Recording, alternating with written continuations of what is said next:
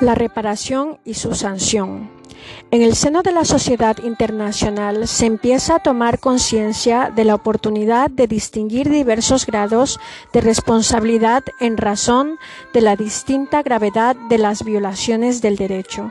Junto a la consecuencia específica del ilícito internacional representada por la reparación de aquella que supone la posibilidad de aplicar una sanción al sujeto responsable, como ha señalado Dominis.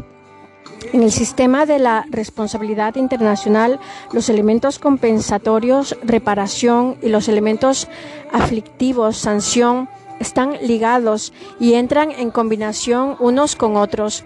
La distinción entre reparación y sanción haya su campo más propicio.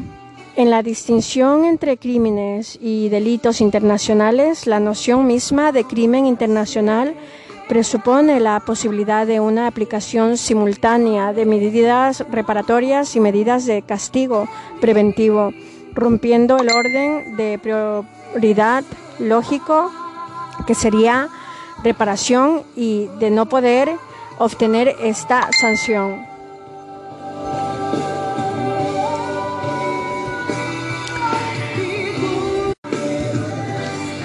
En todo caso, las sanciones a aplicar en el supuesto de crímenes internacionales debe caer bajo la determinación y el control de la comunidad internacional organizada, las Naciones Unidas. Un caso reciente de aplicación concurrente de acciones de sanción y de reparación bajo la autoridad de Naciones Unidas es el de invasión de Kuwait por Irak 2 de agosto de 1990 y su posterior anexión, claro, supuesto de agresión. Por lo que respecta a las represalias en cuanto a una de las posibles respuestas a un hecho internacionalmente ilícito, se han caracterizado medidas de coerción derogatorias de las reglas ordinarias del derecho de gentes tomadas por un Estado a resultas de hechos ilícitos cometidos en perjuicio suyo por otro Estado, con el fin de imponer a éste el respecto del derecho. Ha de venir precedida por un requerimiento infructuoso del propio Estado víctima de la violación el Tribunal Internacional de Justicia admitió la posibilidad de adoptar ciertas contramedidas. Estas contramedidas deben ser adoptadas como respuesta a un hecho internacionalmente ilícito y deberá dirigirse contra el Estado responsable del mismo tras la petición al Estado responsable de que case de, que cese dicho acto o lo repare. Han de ser proporcionales al hecho internacionalmente ilícito han de ser reversibles. Está prohibido el uso de la fuerza. Las medidas extremas de coacción política o económica enderezadas a poner en peligro la integridad territorial o la independencia política del Estado incurso en responsabilidad y cualesquiera comportamientos que infrijan normas de su ius congens internacional. Antes de la adopción de contramedidas, el Estado lesionado debe cumplir la obligación de negociar sin perjuicio de que adopte las medidas necesarias para preservar sus derechos. De todo lo dicho se desprende que las consecuencias del hecho internacionalmente ilícito deben regirse por la regla de la proporcionalidad, variando en naturaleza o en cantidad según el contenido de la obligación, la gravedad de la violación y otros factores de entre todos esas posibles consecuencias. Las más normales y frecuentes en nuestra disciplina son las que responden a la idea de reparación en sentido lato, englobando la ejecución tardía de la obligación, la restitución integrum la satisfacción, la pena pecuniaria, dado que en función de la peculiar estructura de la sociedad internacional, La noción de responsabilidad se mueve en derecho internacional más en el plano de la reparación que de la sanción. La obligación de reparar sus modalidades, la obligación de reparar alude a los diversos medios con que cuenta el Estado para liberarse de la responsabilidad derivada del hecho internacionalmente ilícito y que pueden resumirse en tres modalidades, satisfacción, forma adecuada de reparación de los perjuicios no materiales, restitución, la indemnización o resarcimiento, resarcimiento, ambas operan esencialmente en el campo de los daños patrimoniales. Satisfacción, forma adecuada para enjurar daños morales directos ocasionados al Estado, ofensa al honor o a la dignidad, aunque puede concurrir con otras formas de compensación en relación con violaciones de diversas especies en la nación de satisfacción de, incluye una serie de prestaciones como la adopción por el Estado culpable de medidas tendentes a evitar la repetición de la violación, la presentación de excusas, el castigo de los culpables, el pago de una suma simbólica, etcétera. La satisfacción puede darse a través de varias presentaciones a la vez culpas, castigos de los funcionarios responsables e incluso indemnización de daños y prejuicios.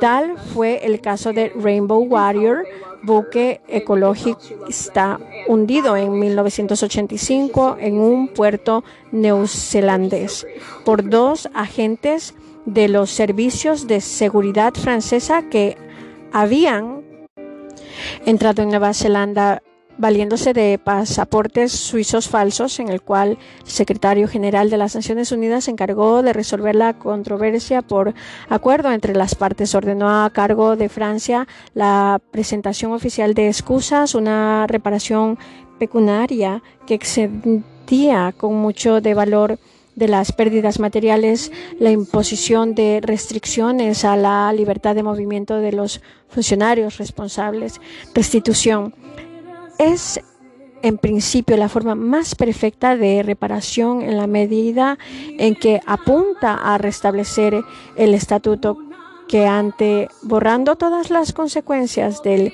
hecho ilícito, abrogación de una disposición interna contra al DI y anulación de sus efectos, puesta en libertad de una persona, restitución de dinero, documentos o bienes de distinta naturaleza, liberación y devolución de buques eh, capturados en el AR 43 de la CDI dispone que el Estado lesionado podrá obtener el Estado autor la reparación en especie, es decir, el restablecimiento de la situación que existía antes de haberse cometido el hecho ilícito, pero una restitución integrum perfecta es siempre imposible. Lo que ha sucedido ha sucedido y ninguna ningún poder en la tierra puede deshacerlo. Rifahem. Pero dejando a un lado los casos de restitución imperfecta, diversas circunstancias pueden impedir o desaconsejar.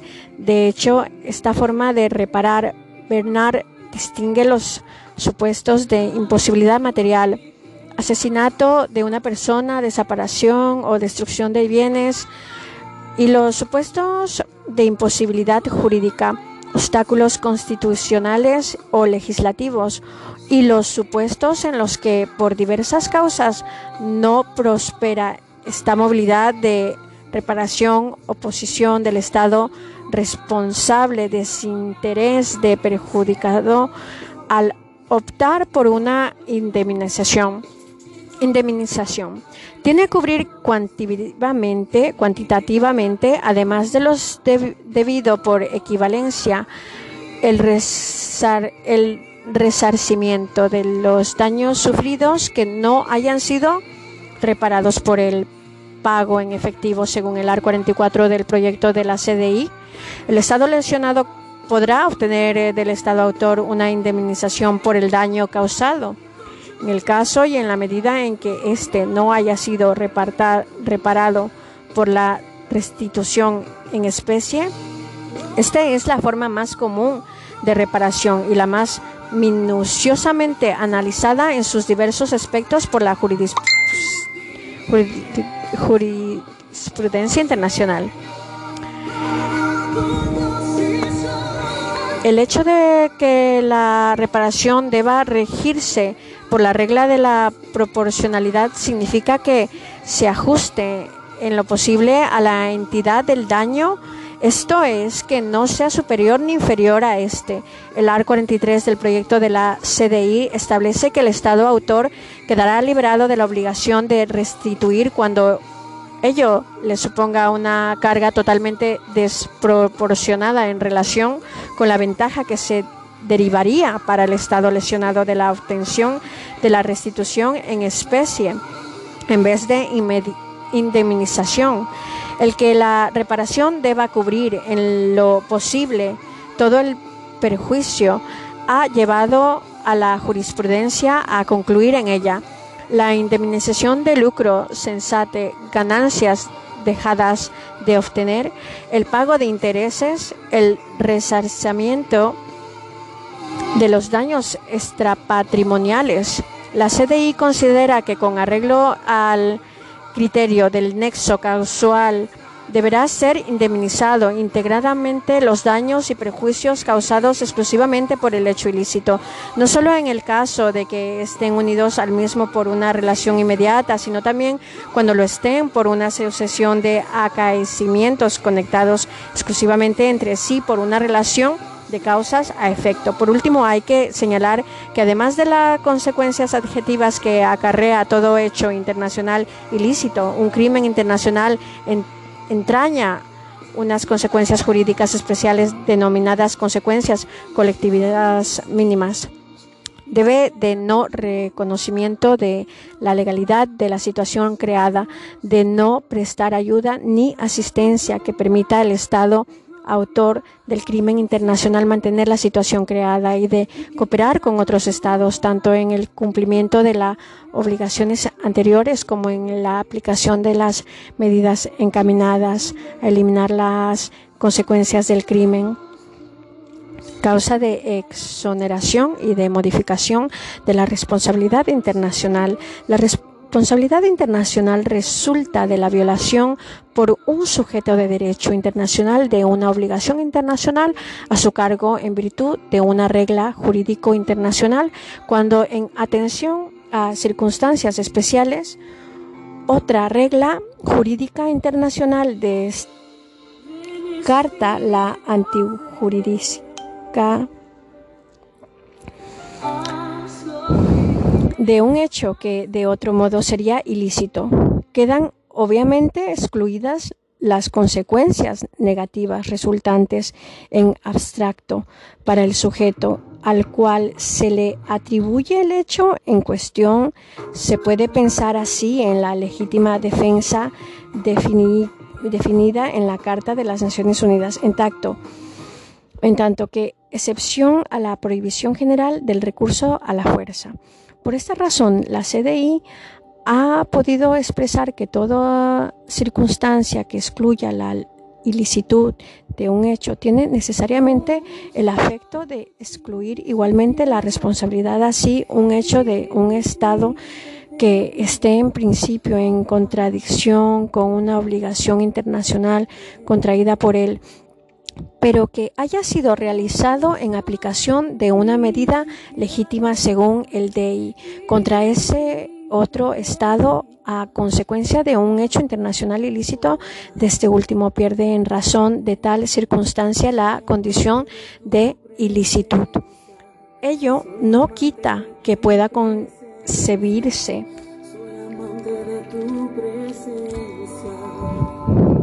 la existencia de circunstancias que, excluyendo la responsabilidad, no excluya a la vez la ilicitud de hecho y así, a partir de la distinción de origen penalista de causas de justificación y causa de inimputabilidad.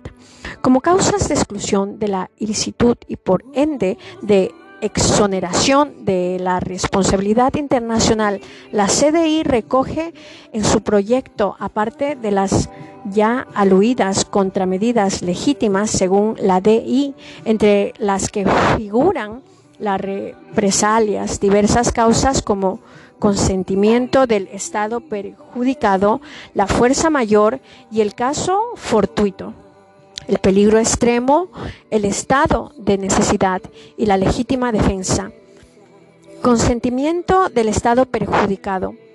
Es condición básica que no esté viciado por error, dolor o coacción y por otro lado no podrá servir de causa de exoneración de responsabilidad si la obligación violada dimanase de una norma de Jus internacional. Si por lo demás, si el consentimiento fuera a posterior, a posteriori de la realización del hecho, equivaldría a la renuncia del Estado a la reparación o a la acción conducente o obtenerla. La fuerza mayor ha sido expresamente reconocida como causa de exoneración por la TPA, Tribunal Permanente de Arbitraje. Como manifestación más características de esta causa están los casos de penetración sin autorización del Estado territorial, de buques de guerra extranjeros buscando peligro en situación de peligro inminente. En el AR-31, la CDI recogió la doble figura de la fuerza mayor y el caso fortuito. El peligro extremo ha sido enunciado por la CDI y en el sentido de que la ilicitud de un hecho de un Estado quedará excluida si el autor del comportamiento que constituya el hecho de ese Estado no tenía otro medio. En una situación de peligro extremo de salvar su vida o la de personas confiadas a su cuidado. Estado de necesidad y legítima defensa ha sido invocadas con frecuencia por las estadísticas para justificar el recurso a la fuerza por sus gobiernos. De ahí que en la doctrina se hayan recogido estas causas con reservas y sujetas a estrictas condiciones y que en la jurisprudencia se haya recogido en sentencia que el estado de necesidad es con frecuencia tan solo un expediente creado para legalizar la arbitrariedad la excepción de la legítima defensa debe aceptarse en la actualidad con los condicionamientos estrictos, respuesta a una agresión actual, carácter provisional, subordinación al control del Consejo de Seguridad, etcétera.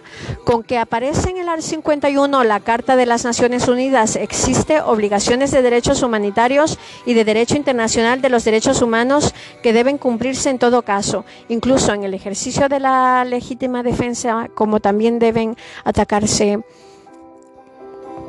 acatarse las normas de Jus Congens. Por lo demás, es preciso advertir que si en los supuestos de consentimiento, fuerza mayor, caso fortuito, peligro extremo y estado de necesidad queda excluida la ilicitud de hecho. Puede subsistir la obligación del Estado autor de indemnizar al Estado perjudicado por los daños resultantes, ciertamente por un concepto distinto del, de la responsabilidad por el hecho ilícito, obligación que se justificará en no haber motivo para que el Estado perjudicado cargue enteramente con las consecuencias de la intervención de esas diversas circunstancias. Finalmente, aparte de las causas de exclusión de licitud expuesta, existen diversas circunstancias que, dejando la responsabilidad y la licitud en pie son susceptibles de intervenir en cada caso para modificar la responsabilidad atenuantes o agravantes.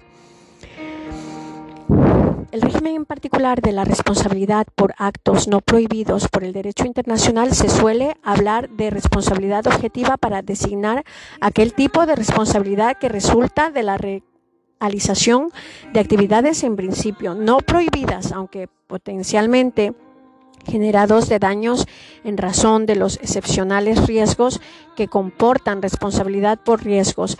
Ellos no llevarían a distinguir en el plano de la responsabilidad internacional dos planos en común de responsabilidad por hecho ilícito, el excepcional de la responsabilidad sin hecho ilícito o por riesgo. Algunos autores como Cuadri niegan la existencia de este segundo tipo de responsabilidad. La mayoría en cambio, lo admite. Es necesario advertir que la responsabilidad por riesgo es aplicable hoy por hoy no como principio general de responsabilidad, sino en ciertas condiciones y circunstancias bien definidas por convención internacionales. Lo que en cualquier caso es cierto es que las reglas y principios de la DI relativos a este nuevo tipo de responsabilidad distan de estar bien establecidos y requieren más preciso desarrollos. Tales reglas suelen además contenerse en convenciones particulares y adolecen de alcance restringido. Una vez estas reglas se limitan a estipular una cooperación en el campo de la prevención de eventos dañosos y otras abordan directamente la cuestión. Consisten de las dificultades que entrañaba la responsabilidad por riesgo. La CDI decidió prescindir de la elaboración de su tratamiento en la elaboración de su proyecto sobre la responsabilidad de los estados. La CDI, en sus trabajos acerca de este tema, ha puesto especial énfasis en el riesgo ambiental. Ahora bien, ese especial énfasis lleva a la propia CDI a destacar la idea de prevención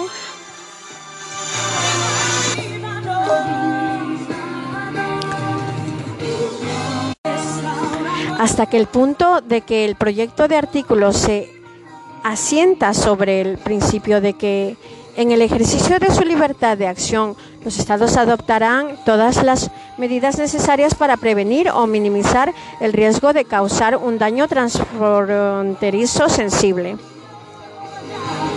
Por otra parte, esta obligación de prevención está basada en la regla de la diligencia debida que establece el deber de adoptar todas las medidas necesarias para prevenir o minimizar el riesgo. Los trabajos de la CDI se centran en la esfera de las consecuencias de los actos no prohibidos y salta a la vista la idea del daño o perjuicio actual o potencial, lo que sirve para distinguir las obligaciones que se trata aquí de las que se derivan de actos ilícitos. En la medida que mientras todo acto ilícito extraña la obligación de reparar un acto no prohibido, solo extrañaría tal obligación sin si causase un perjuicio. Así el AR2 del Convenio sobre la Responsabilidad Internacional por Daños Causados por Objetos Especiales del 29 de marzo de 1972.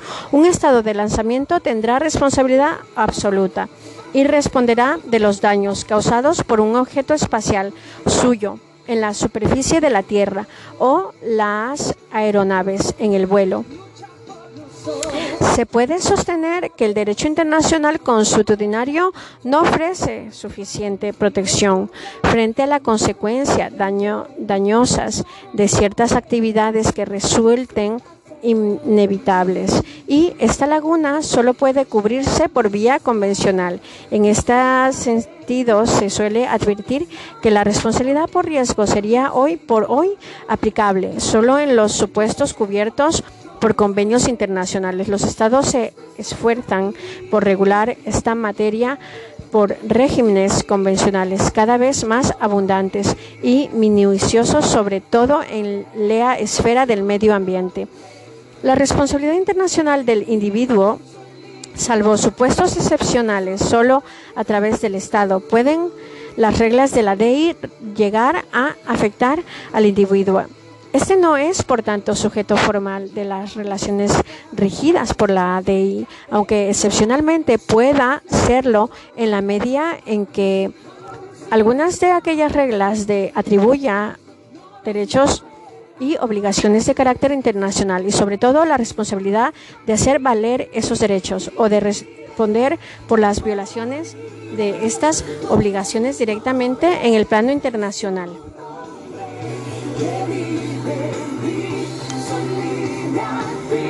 Presupuesto. No existe en principio obstáculo para considerar el individuo como sujeto de una conducta que representa en sí misma un hecho internacional ilícito. Hay que distinguir, como hace calcen entre individuo sujeto del derecho y sujeto de la responsabilidad, lo que vendrá a significar que normalmente el individuo no será responsable por ello. En el plano internacional, al infringir una regla jurídica internacional, solo excepcionalmente el acto ilícito del individuo puede suscitar su responsabilidad directa. En este plano, en razón la índole de la gravedad del acto. Algunos han juzgado posible basar en el DI general la existencia de obligaciones internacionales a cargo de los individuos audiciendo al respecto, ejemplo como la piramitería o la violación de un bloqueo por buques neutrales, se ha observado, no obstante, que en estos casos las sanciones se aplican a los culpables en razón del derecho internacional, derecho interno dictadas por los estados en consonancia con las obligaciones internacionales, razonando en el terreno de la sanción, ha dicho Cuadri que el ordenamiento internacional no dispone de órganos susceptibles de alcanzar directamente al individuo y que el hecho de que a veces el Estado tenga la obligación jurídica internacional de castigar no transforma al propio Estado en órgano de la sociedad internacional, siendo prueba de ello que si el Estado no dicta las reglas necesarias para la observación del derecho internacional, habrá un delito internacional del Estado, pero no un delito del individuo crimen de guerra y contra la paz y la humanidad. A punto de concluir la Segunda Guerra Mundial y para enjuiciar a los responsables de los crímenes de guerra se concertó en Londres el 8 de agosto de 1945 entre los gobiernos de los Estados Unidos, Francia, Inglaterra y la URSS un estatuto que incorporaba una carta del Tribunal Militar Internacional para juzgar aquellos delitos, los cuales venían agruparse en cuatro categorías. Crímenes contra la paz. Preparación, desencadenamiento y prosecución de una guerra de agresión o en violencia de IMIAJA. Derecho internacional, acuerdos internacionales, participación en un plan conceptado para realizar tales actos crímenes de guerra, asesinatos, malos tratos o deportación para trabajos forzados o otros fines de las poblaciones civiles en los territorios ocupados, asesinatos, malos tratos a los prisioneros de guerra, ejecución de rehenes, saqueo de bienes públicos o privados, destrucción de ciudades o pueblos sin motivo, devastaciones no justificadas por exigencia militar, crímenes contra la humanidad, asesinato, exterminio, reducción esclavitud, deportación o cualquier otro acto inhumano cometido contra poblaciones civiles, conspiración y complot, que abarca a los dirigentes, provocadores, organizadores y cómplices que hubieran participado en un plan concertado para cometer cualquiera de los crímenes definidos. La Carta de Londres o Estatuto de Londres del Tribunal Militar Internacional firmado en 1945 entre Francia, Estados Unidos, Reino Unido y la Unión Soviética es el documento que fijó los principios y procedimientos cuales se rigieron los juicios de Nuremberg. Fue publicada el 8 de agosto de 1945, el mismo día de la victoria aliada en la Segunda Guerra Mundial como anexo en Acuerdo de Londres. Un sistema anólogo se siguió en relación contra los principios criminales de guerra.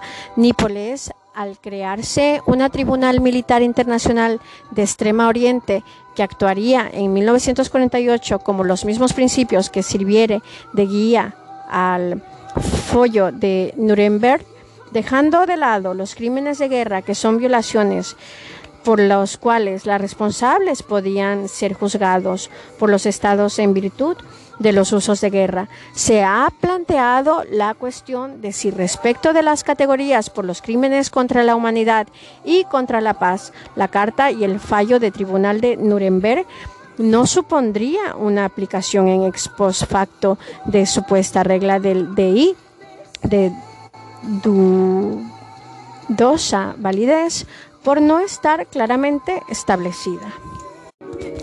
Un sistema análogo se siguió en relación contra los principales crímenes de guerra. Nipones al crearse un Tribunal Militar Internacional del Extremo Oriente que actuaría en 1948 con los mismos principios que sirvieran de guía al fallo de Nuremberg dejando de lado los crímenes de guerra que son violaciones por las cuales los responsables podían ser juzgados por los estados en virtud de los usos de guerra, se ha planteado la cuestión de si respecto de las categorías por los crímenes contra la humanidad y contra la paz, la carta y el fallo de tribunal de Nuremberg no supondría una aplicación ex post facto de supuestas reglas de DEI de dudosa validez por no estar claramente establecida durante el juicio principal. La Fiscalía del Tribunal presentó acusación en contra de 24 líderes nazis.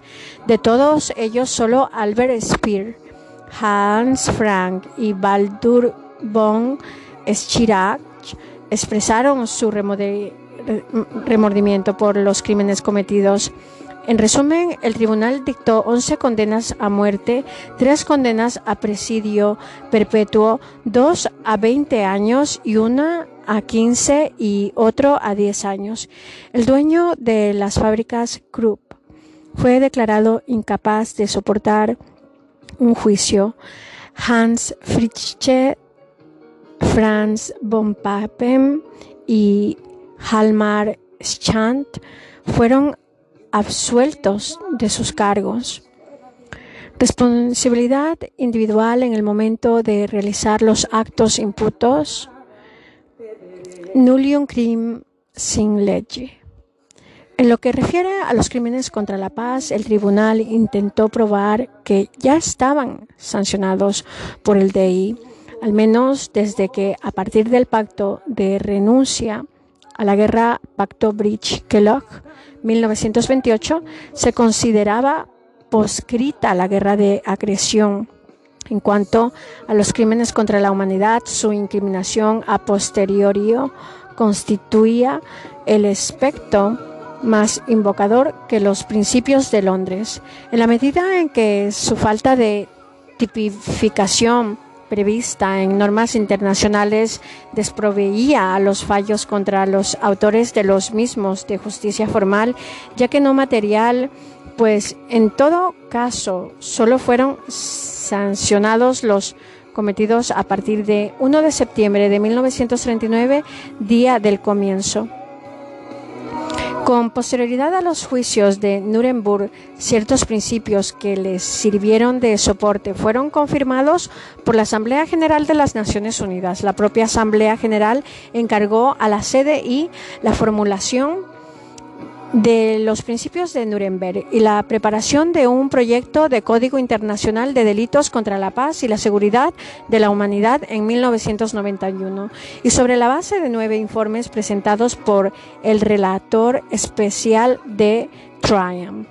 La Comisión aprobó en primera lectura el proyecto de código dividiéndolo en dos partes. La primera dedicada a la definición de los crímenes y la segunda recogía y tipificaba los crímenes en cuestión.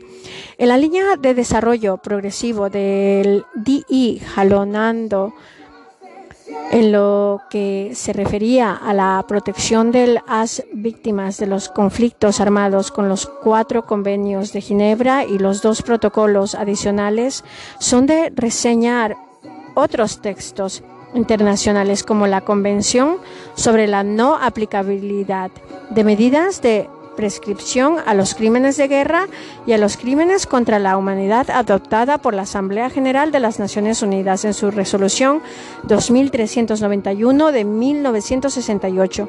Por otra parte, antes las atrocidades cometidas en ciertos conflictos, se ha llegado a tomar en el seno de las Naciones Unidas la iniciativa de crear tribunales penales internacionales ad hoc encargados de juzgar conductas individuales que constituyan violaciones graves y flagrantes de principios y reglas internacionales de carácter taxativo. En 1993 se decide crear con carácter excepcional y no permanente el Tribunal Internacional en La Haya para el enjuiciamiento de los presuntos responsables de violaciones graves del derecho internacional humanitario cometido en el territorio de la ex Yugoslavia.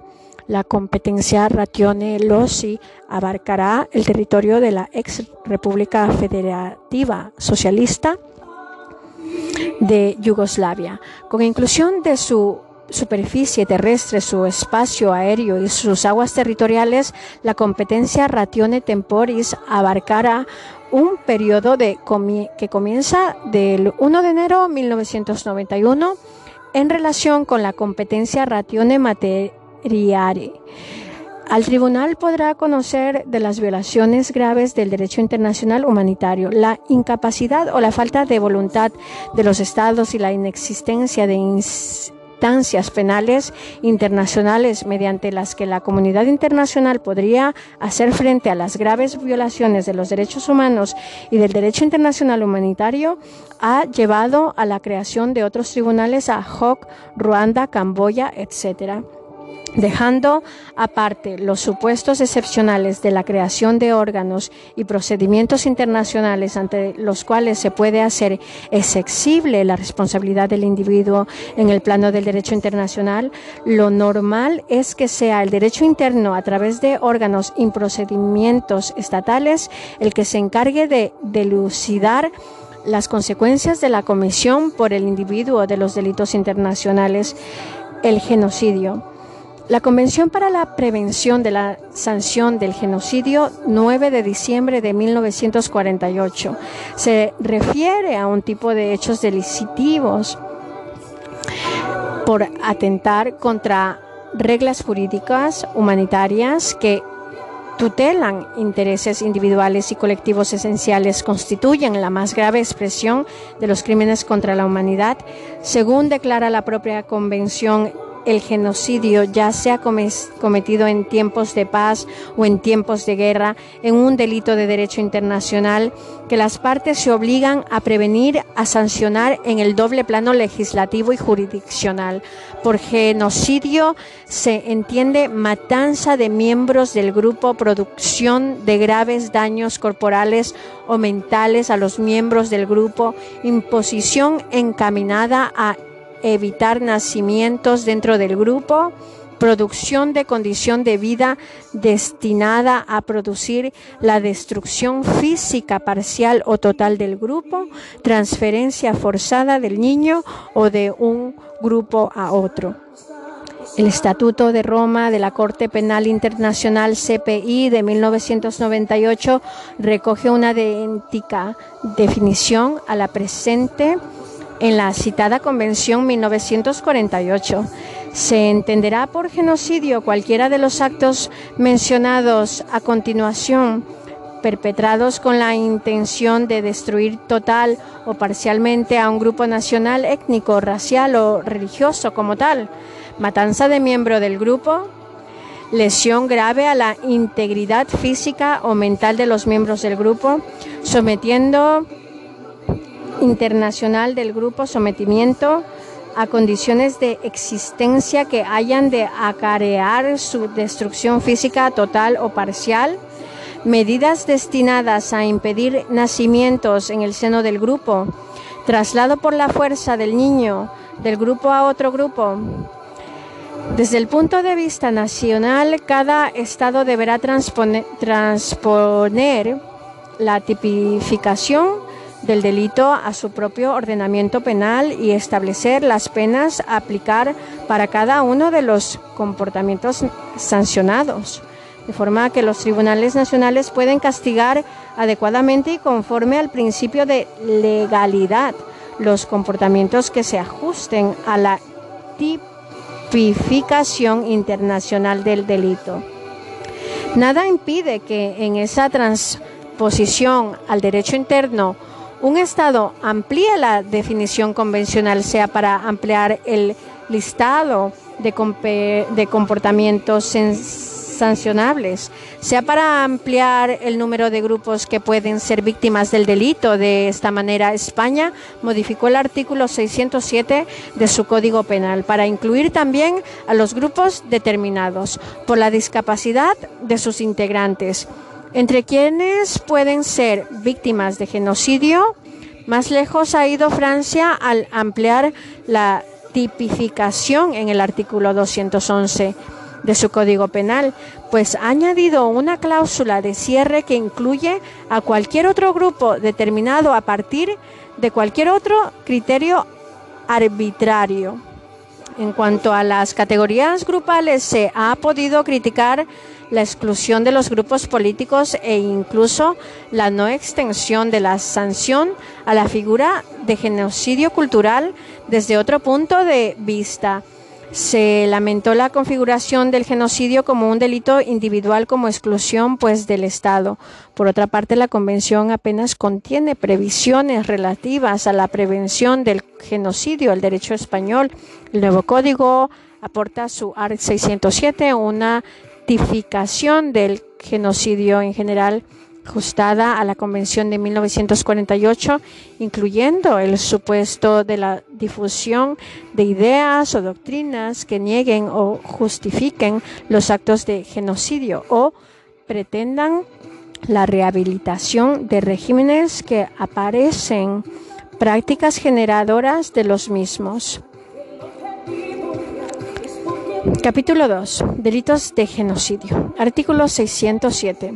Redacción según Ley Orgánica 5 2010 del 22 de junio los que con propósito de destruir total o parcialmente un grupo nacional étnico, racial, religioso o determinado por la discapacidad de sus integrantes perpetraren alguno de los actos siguientes serán castigados con la pena de prisión de 15 a 20 años si mataran a alguno de sus miembros, si concurrieran en el hecho dos o más circunstancias agravantes, se impondrá la pena superior en grano,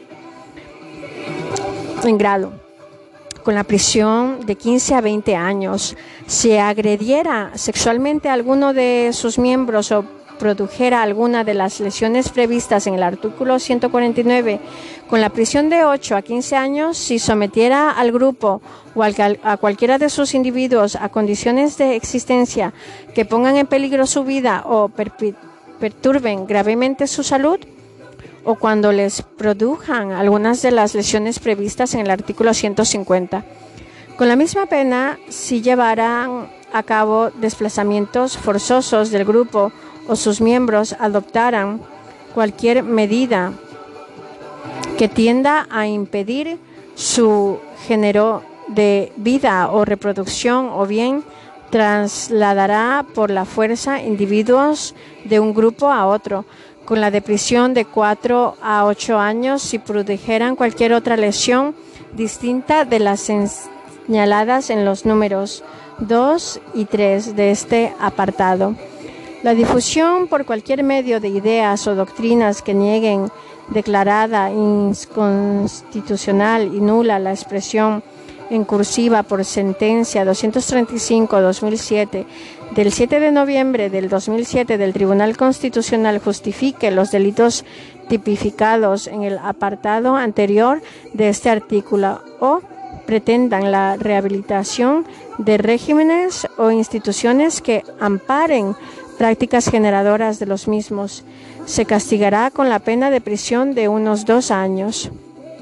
El terrorismo internacional, con frecuencia creciente, se manifiestan ciertas formas de violencia que ponen en peligro o causan la muerte de personas inocentes. Dichos actos, cuando se proyectan internacionalmente, suelen englobarse bajo la genérica expresión de terrorismo internacional.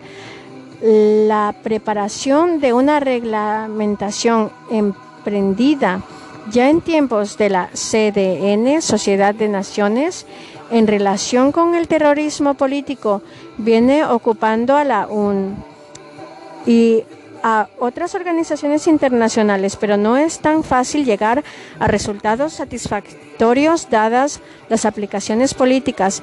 Estas no dejan de influir ante todo en la definición del terrorismo. Se ha distinguido entre un terrorismo, el derecho común, un, un terrorismo político y también un terrorismo de Estado. Desde los crímenes de 11S, el terrorismo internacional cobró nuevo protagonismo en el escenario jurídico internacional.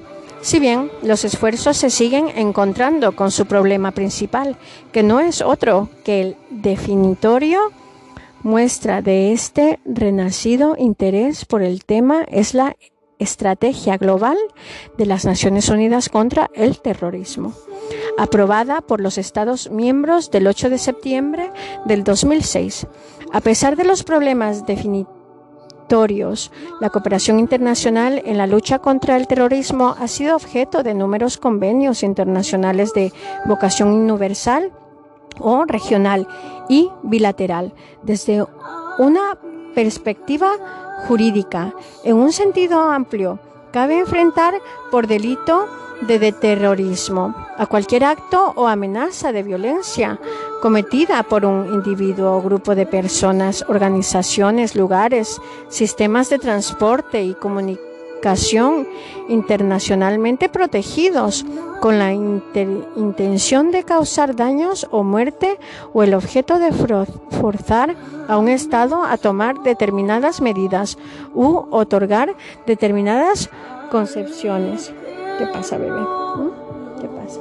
¿Mm? ¿Qué pasa? Siéntate. Podemos entender el terrorismo internacional como una aplicación de violencia a las poblaciones civiles de forma indiscriminada, con el fin de, mediante el terror, satisfacer objetivos políticos en el marco de las relaciones internacionales. En los últimos años se pesa la convención de elaborar un convenio general sobre terrorismo internacional que sirva de marco jurídico global.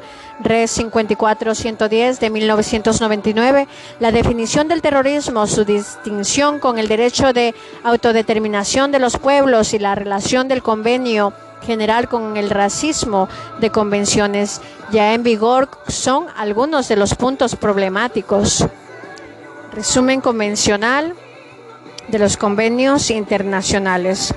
Convenio sobre las infracciones y ciertos otros actos cometidos a bordo de las aeronaves.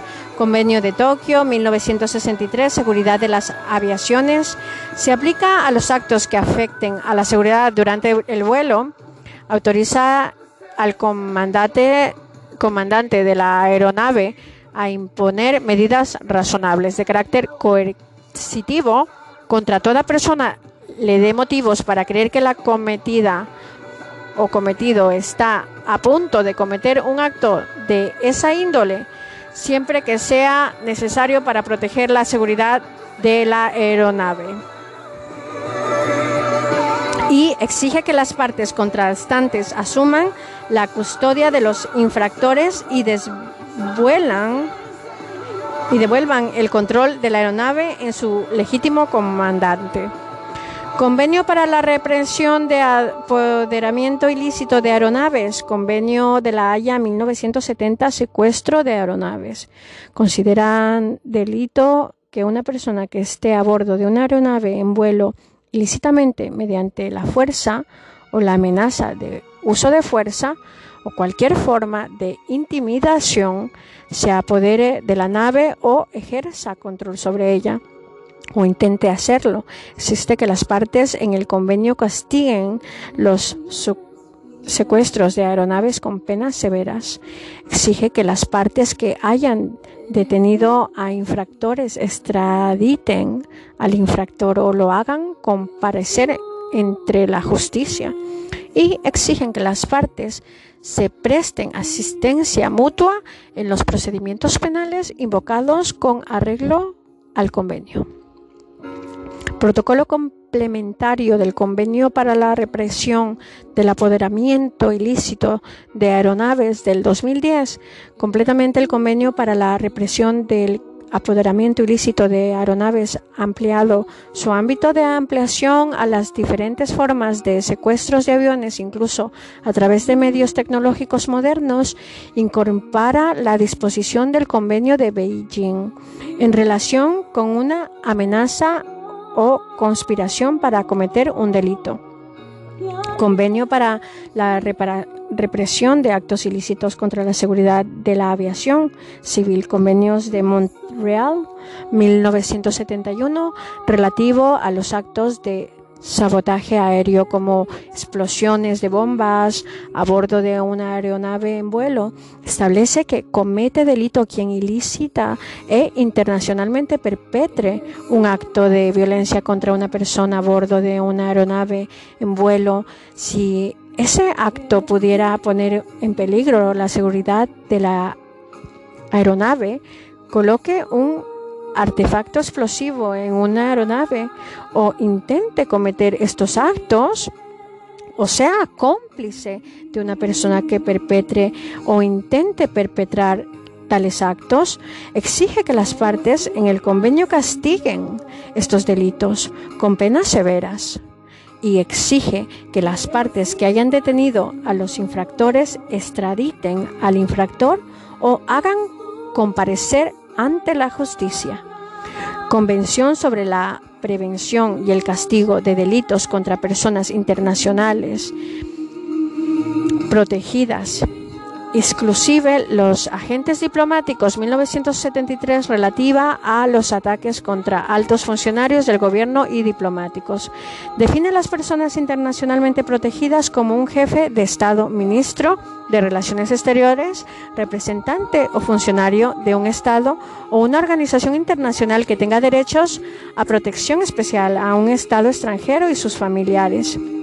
Y exige a las partes que tipifiquen como delito la comisión de un homicidio, secuestro u otros atentados contra la integridad física o la libertad de una persona internacionalmente protegida, la comisión de un atentado violento contra los locales oficiales, la residencia particular o los medios de transportes a la tal persona la amenaza de cometer tal atentado y de todo acto que constituya participación en calidad de cómplice y los castiguen con penas adecuadas en las que se tengan en cuenta su carácter grave.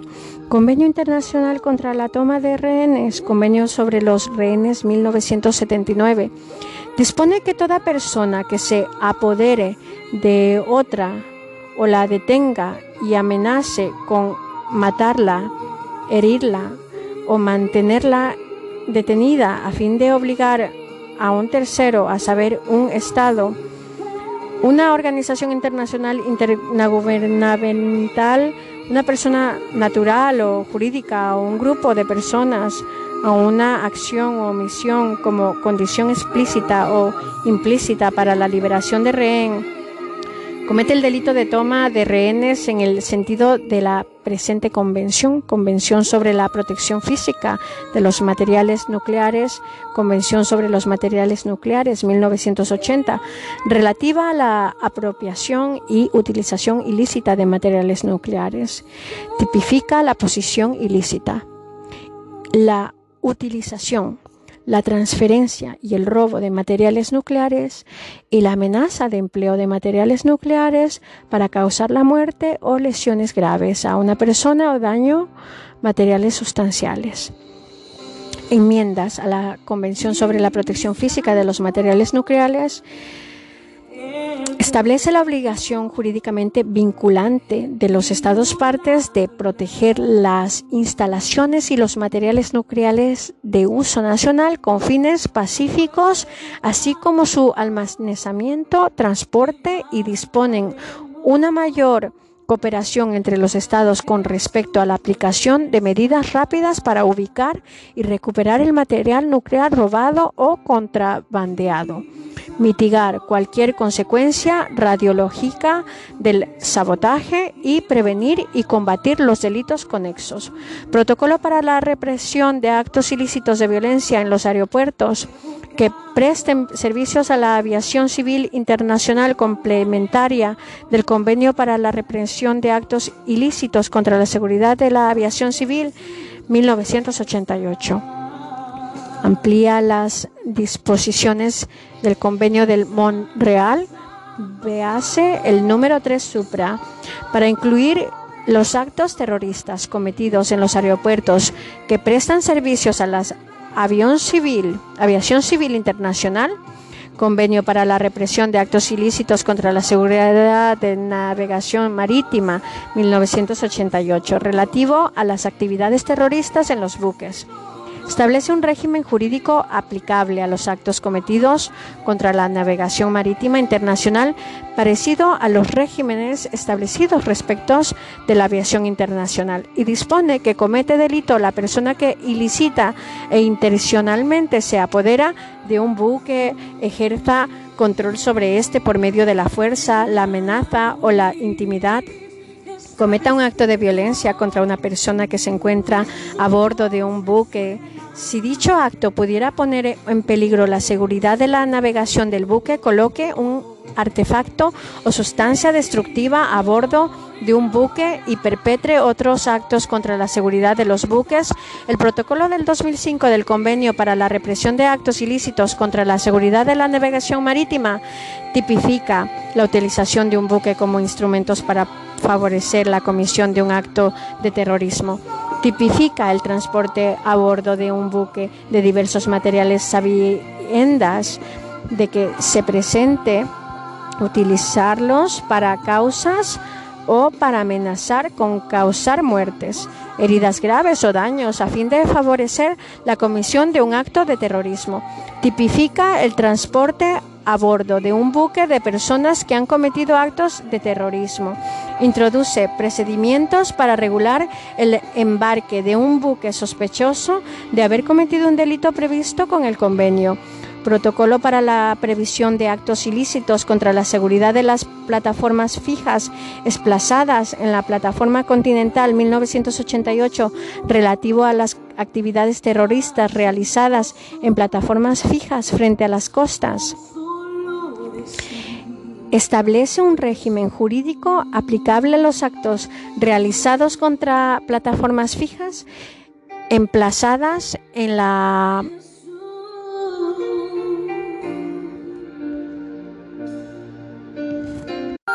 en la plataforma continental.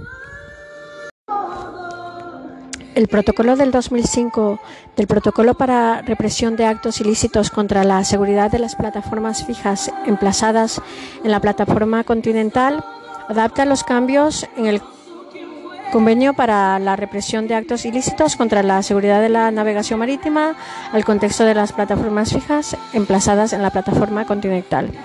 Convenio sobre la marcación de la explosión explosivos plásticos para los fines de detención 1991 dispone la marcación química para facilitar la detención de explosivos plásticos, por ejemplo, para luchar contra el sabotaje aéreo. Su objetivo es controlar y limitar el empleo de explosivos plásticos no marcados e indetectables, negociados a raíz de la explosión de una bomba en el vuelo 103 en de, de Pan AM en 1988. Las partes están obligadas a asegurar en sus respectivos terroristas, territorios un control efectivo de los explosivos plásticos sin marcar, es decir, que no tengan uno de los agentes de, de detención enumerados en el anexo técnico del trabajo. En términos generales, las partes deberán entrar otra cosa, adoptar medidas necesarias y eficaces para prohibir e impedir la fabricación de explosivos plásticos sin marcar, impedir la entrada o salida de su territorio de explosivos plásticos sin marcar, ejercer un control estricto y eficaz sobre la tenencia y transferir de explosivos sin marcar que se hayan fabricado o introducido en su territorio antes de la entrada en vigor en el convenio, asegurarse de que todas las existencias de esos explosivos sin marcar que no estén en poder de las autoridades militares o policías de se destruyan o consuman se marquen o se transformen permanentemente en sustancias inertes dentro de un plazo de tres años. Adoptar las medidas necesarias para asegurar que los explosivos plásticos sin marcar que estén en poder de las autoridades militares o policías se destruyan o consuman, se marquen o se transformen permanentemente en sustancias inertes dentro de un plazo de 15 años. Asegura la destrucción asegurar la destrucción ante posible de todo explosivo sin marcar fabricado después de la entrada en vigor del convenio para este Estado. Convenio Internacional para la Represión de los Atentados Terroristas cometidos por bombas en 1997 crea un régimen de jurisdicción universal respecto de la utilización ilícita e internacional de explosivos y otro artefacto mortíferos.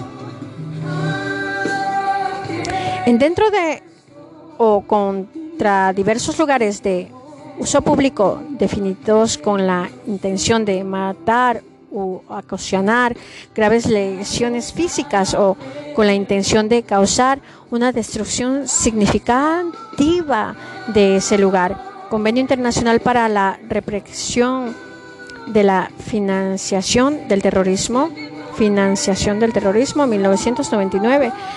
Insta a las partes que adopten medidas para prevenir y contrarrestar la financiación de terroristas, ya sea directa o indirectamente por medio de grupos que proclamen intenciones caritativas, sociales o culturales, o que se dediquen también a actividades ilícitas como el tráfico de drogas o el contrabando de armas compromete a los estados a exigir responsabilidad penal, civil o administrativa por esos actos a quienes financien el terrorismo. Prevé la identificación, congelación y confiscación de los fondos asignados para actividades terroristas, así como la distribución de esos fondos entre los estados afectados en función de cada caso. El secreto bancario dejará de ser una justificación para negarse a cooperar. Convenio Internacional para la Represión de los Actos de Terrorismo Nuclear 2005. Contempla una amplia gama de actos y posibles objetivos, incluidas las centrales y los reactores nucleares. Contempla la amenaza y la tentativa de cometer dichos delitos o de participar en ellos en calidad de cómplice. Establece que los responsables venderán ser enjuiciados o extraditados. Deberán ser enjuiciados o extraditados. Alienta a los estados a que cooperen a la prevención de atentados terroristas, intercambiando información y prestándose asistencia mutua en las investigaciones penales y procedimientos de extradición. Y contempla tanto las, las situaciones de crisis, prestación de asistencia a los estados para resolver la situación, como las situaciones posteriores a la crisis, disposición del material nuclear por conducto del Organismo Internacional de Energía Atómica o IEA, a fin de garantizar su seguridad. Nota este convenio aún no ha entrado en vigor. Su aprobación tuvo lugar en abril del 2005.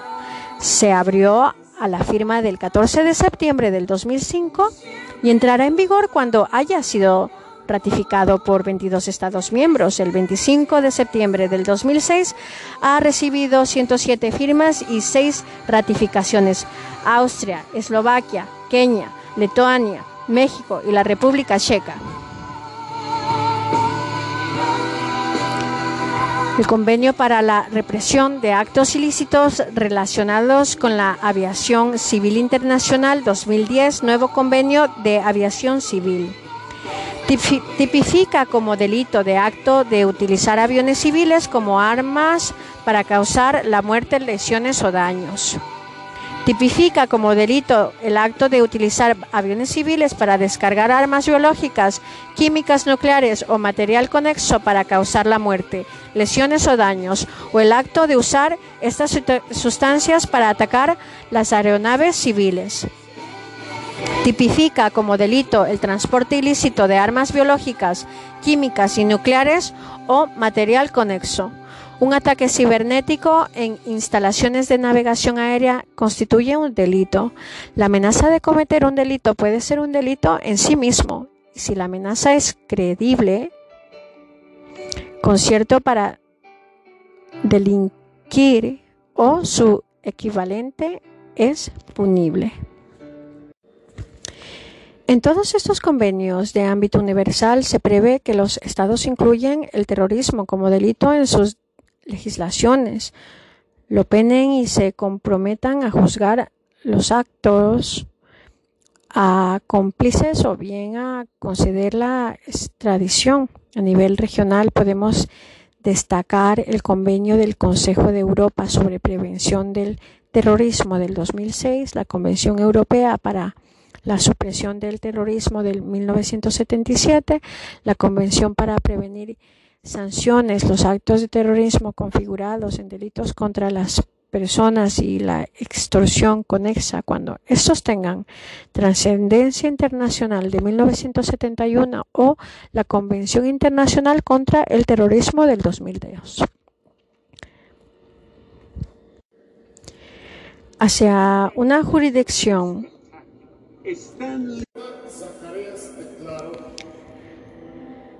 Hacia una jurisdicción penal internacional de carácter permanente, la afirmación de la responsabilidad internacional del individuo ha recibido un nuevo impulso al adoptarse el 17 de julio de 1998.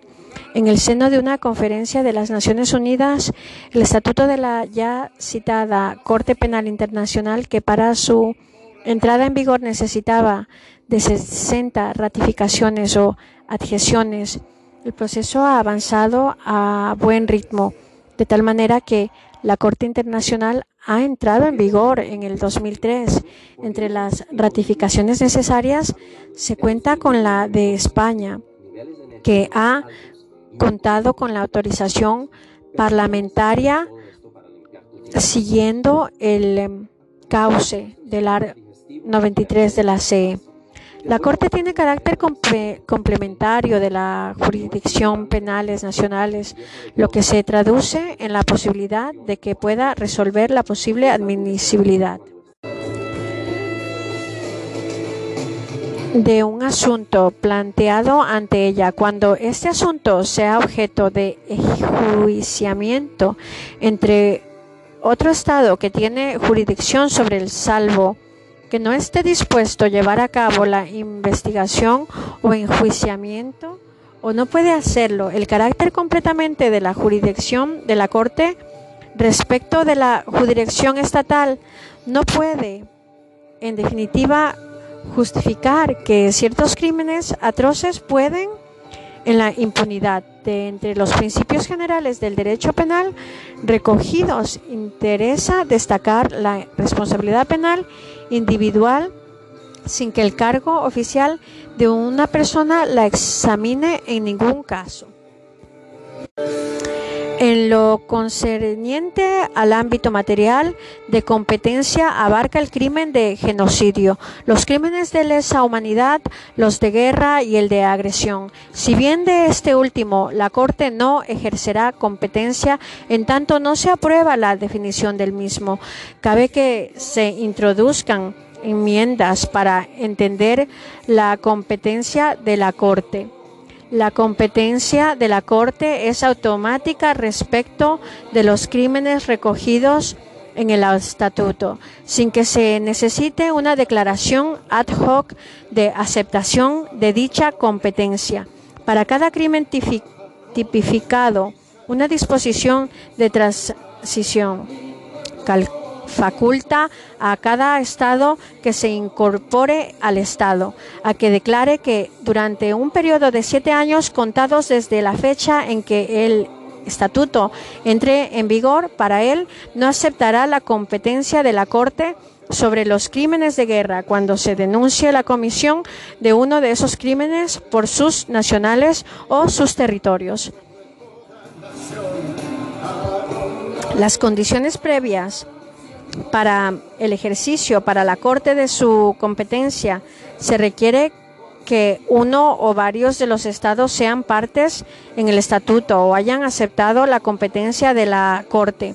El estado en cuyo territorio haya tenido lugares la conducta de que se trate, el estado, el estado de que sea nacional, el acusado del crimen, la Corte podrá ejercer su competencia respecto de cualquiera de los crímenes recogidos en el estatuto. Si un Estado parte remitir al fiscal una situación en que parezca haberse cometido uno o varios de esos crímenes, si el Consejo de Seguridad de las Naciones Unidas remite al fiscal una tal situación o el fiscal de oficio ha iniciado una investigación respecto de un crimen de ese tipo, una investigación iniciada por la Corte deberá suspenderse en el caso de que el, ese, Consejo de Seguridad solicite la suspensión por un plazo que no podrá exceder de 12 meses renovable, renovables por otros 12 a petición del propio CS. Según el principio de nullium crimen sine lege, reconocido en el estatuto, nadie será penalmente responsable de conformidad con el estatuto, a menos que la conducta de que se trate constituya en el momento en que tiene lugar un crimen de competencia de la Corte y por aplicación del principio de irretroactividad, asimismo recogido en el estatuto, nadie será penalmente responsable de formal conformidad, conformidad con el estatuto por una conducta anterior a su entrada en vigor. Por lo demás, los crímenes de la competencia de corte no prescribirán. El propio estatuto desarrolla la obligación general de los estados de prestar cooperación a la Corte en relación con la investigación y el juiciamiento de crímenes de su competencia. Finalmente, la Corte pondrá imponer a quienes fueren declarados culpables penas privativas de libertad, así como multas u otras sanciones de carácter económico. Asimismo, se prevé un sistema de reparación a las víctimas, incluidas la restitución, la indemnización y la rehabilitación. Con este fin, se prevé por decisión de la Asamblea de los Estados la creación de un fondo fiduciario. La responsabilidad internacional y las organizaciones internacionales respuesta a la personalidad jurídico internacional de una organización internacional resulta evidente. Su condición de, de, titular de derechos y deberes internacionales, así como su capacidad para hacer valer aquellos y para cumplir o por el contrario quebrantar esto. En este caso se habla de hecho ilícito de la organización cuya consecuencia puede ser varias, aunque se reducen en este en esencial a la nulidad y la responsabilidad. En cuanto a la nulidad, puede plantearse en relación con los actos normativos de las organizaciones internacionales una resolución de un órgano de la organización, por ejemplo, aunque también puede plantearse en relación con los llamados actos operacionales, una acción de asistencia técnica a un Estado en cuanto a la responsabilidad, puede contraerla una organización internacional en diversos supuestos por hechos atribuibles a la misma. La responsabilidad puede ser de derecho interno o de derecho internacional, supuesto en lo que una organización internacional puede incurrir en responsabilidad. Un caso típico es el de quebrantamiento por la organización de un tratado concluido con un Estado, con otra organización, una organización internacional, parte en un tratado no podrá invocar reglas de la organización como justificación del incumplimiento del trato AR 27 Convención. Otro supuesto de responsabilidad internacional de la OI es aquel en que con ocasión de actividades operacionales, programas de asistencia técnica e intervenciones de la fuerza de la NU en zonas conflictivas pueden atribuirse a una organización hechos dañosos cometidos por sus órganos o agentes y susceptibles de ser invocados como generadores de responsabilidad en el plano internacional asumirá la responsabilidad por cualquier reclamación que por actividad que se realicen en los territorios conformes al presente acuerdo, formulen terceros contra las organizaciones conjuntas o separadamente sus expertos, agentes o empleados Naciones Unidas. La responsabilidad de la organización internacional puede citarse a sí mismo en el campo de la responsabilidad por riesgo en aquellos casos en que una organización técnica o especializada realice actividades que pueden caer bajo tal supuesto. Un supuesto particular de responsabilidad de las organizaciones internacionales es aquel que puede surgir en el contexto de la relación jurídicas entre las organizaciones y las funciones y agentes. En acuerdos de sede u otros llamados a regir las actividades de una organización, internacional en el territorio de un Estado. Se incluye a veces cláusulas relativas a la exclusión de la responsabilidad internacional del Estado territorial para actos propios de la organización. Una organización internacional como las Naciones Unidas puede devenir responsables por los actos de administración internacional de territorio puestos por distintas circunstancias bajo su directa gestión. Así, Nueva Guinea en 1962 1963.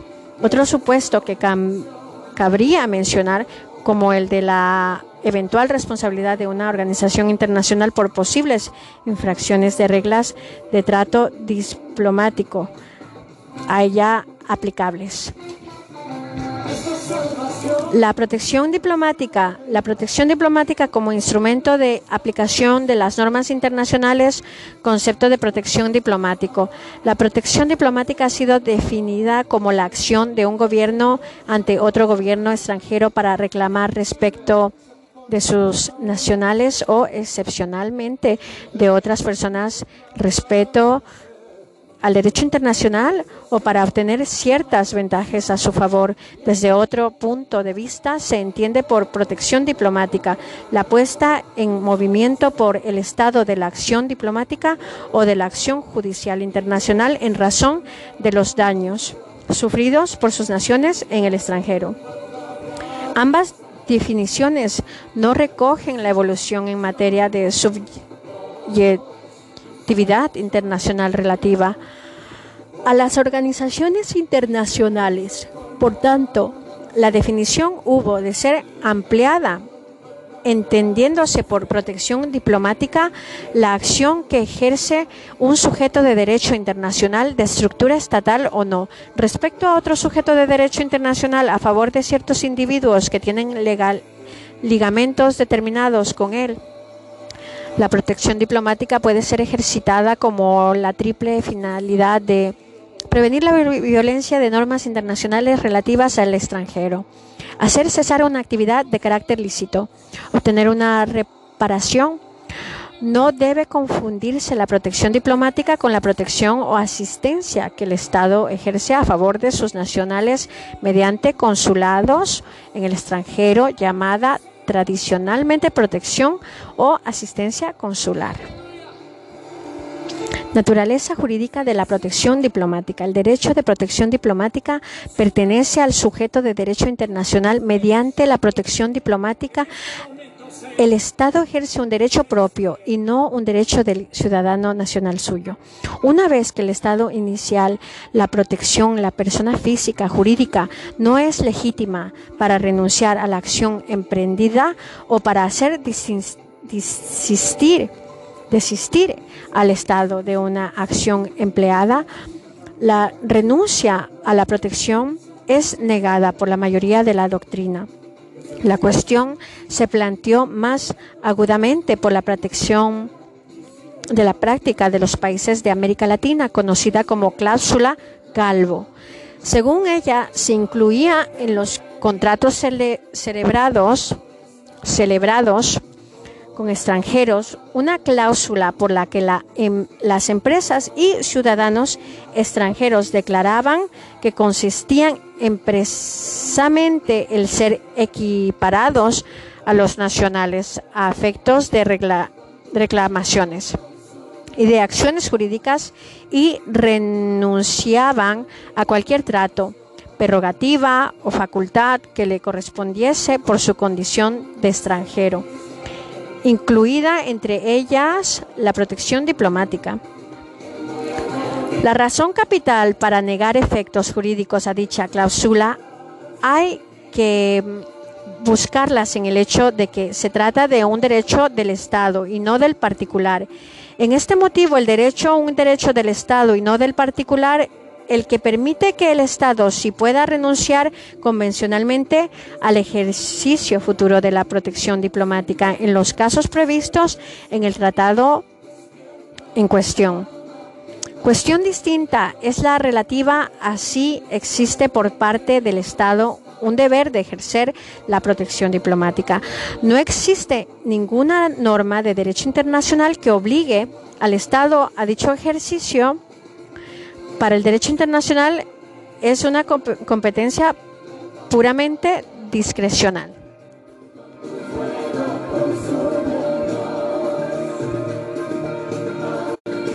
Se plantea la posible indefensa del particular perjudicado en el caso de que el Estado eh, decida no ejercer la protección diplomática. La jurisprudencia del TC determina el derecho a una indemnización a favor del particular que, visto lesionados sus derechos en ausencia de medidas adecuadas de los poderes públicos, incluida la protección diplomática, cuando se verificará el nexo casual entre la ausencia de su ejercicio y la lesión al particular. Modo de ejercicio de la protección diplomática. Los procedimientos del ejercicio pueden ser muy variados. Lo normal es que se recurra a las gestiones diplomáticas bien oficiosas y oficiales. Dentro de estas últimas, la principal es la presentación de una reclamación formal. Si ésta no tiene una respuesta satisfactoria, se puede recurrir a los diferentes medios de arreglo de controversias, incluyendo el judicial, si las partes así lo convinieren o hubieren aceptado la competencia de algún órgano judicial, el derecho internacional contemporáneo prohíbe el ejercicio de derecho de protección diplomática a través de medios no pacíficos. La Carta de las Naciones Unidas en el Sur 2.4 prohíbe expresamente la amenaza o el uso de la fuerza en las relaciones internacionales, lo que lleva a aparejado que el empleo de la amenaza o del uso de la fuerza para el ejercicio de la protección diplomática esté expresamente prohibido. Condiciones de ejercicio de la protección diplomática. Para que la protección diplomática pueda ser ejercida, se requiere la concurrencia de los siguientes requisitos. Nacionalidad de la reclamación, el agotamiento de los recursos internos, la conducta correcta de las personas en cuyo favor se ejerce la protección, manos limpias, nacionalidad de la reclamación. Cabe el ejercicio de la protección diplomática por un Estado cuando el agraviado sea nacional suyo o cuando no lo sea, simplemente siempre que existen acuerdos particulares, de todas formas. El supuesto normal es el de la nacionalidad, es decir, es posible la protección cuando el Estado pueda reivindicar a la persona como sujeto propio. Esta cuestión plantea diversos problemas, cuestiones generales. Estas se refieren a los casos de doble nacionalidad y al de la continuidad de la nacionalidad a efectos de la reclamación. Casos de doble nacionalidad, un Estado no puede proteger a una persona que tenga también la nacionalidad.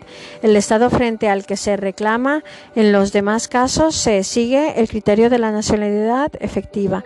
Se considera como más autorizado para ejercer la protección el Estado con el que el individuo mantiene unos ligamenes más estrechos. Continuidad de la nacionalidad, es decir, en qué momento o momentos ha de existir el vínculo entre el Estado y la persona para fundamentar la protección. Tesis más generalizada, la persona debe estar en posición de la nacionalidad del Estado reclamante, tanto en el momento de la presentación de la reclamación como en que su produjo. El hecho que motivó la demanda, esta rigidez, se ve pálida en el caso de cambio de nacionalidad debido a motivos ajenos a las personas en cuyo favor se ejercita la protección, anexión territorial o independencia de un nuevo Estado. El criterio de la efectividad en la nacionalidad de las personas físicas es la mayoría de, las, de, los casos. La nacionalidad de las personas físicas no planteará problemas. En el caso que estos surgieran, el criterio de la efectividad de la nacionalidad sería decisivo en una controversia controversia internacional.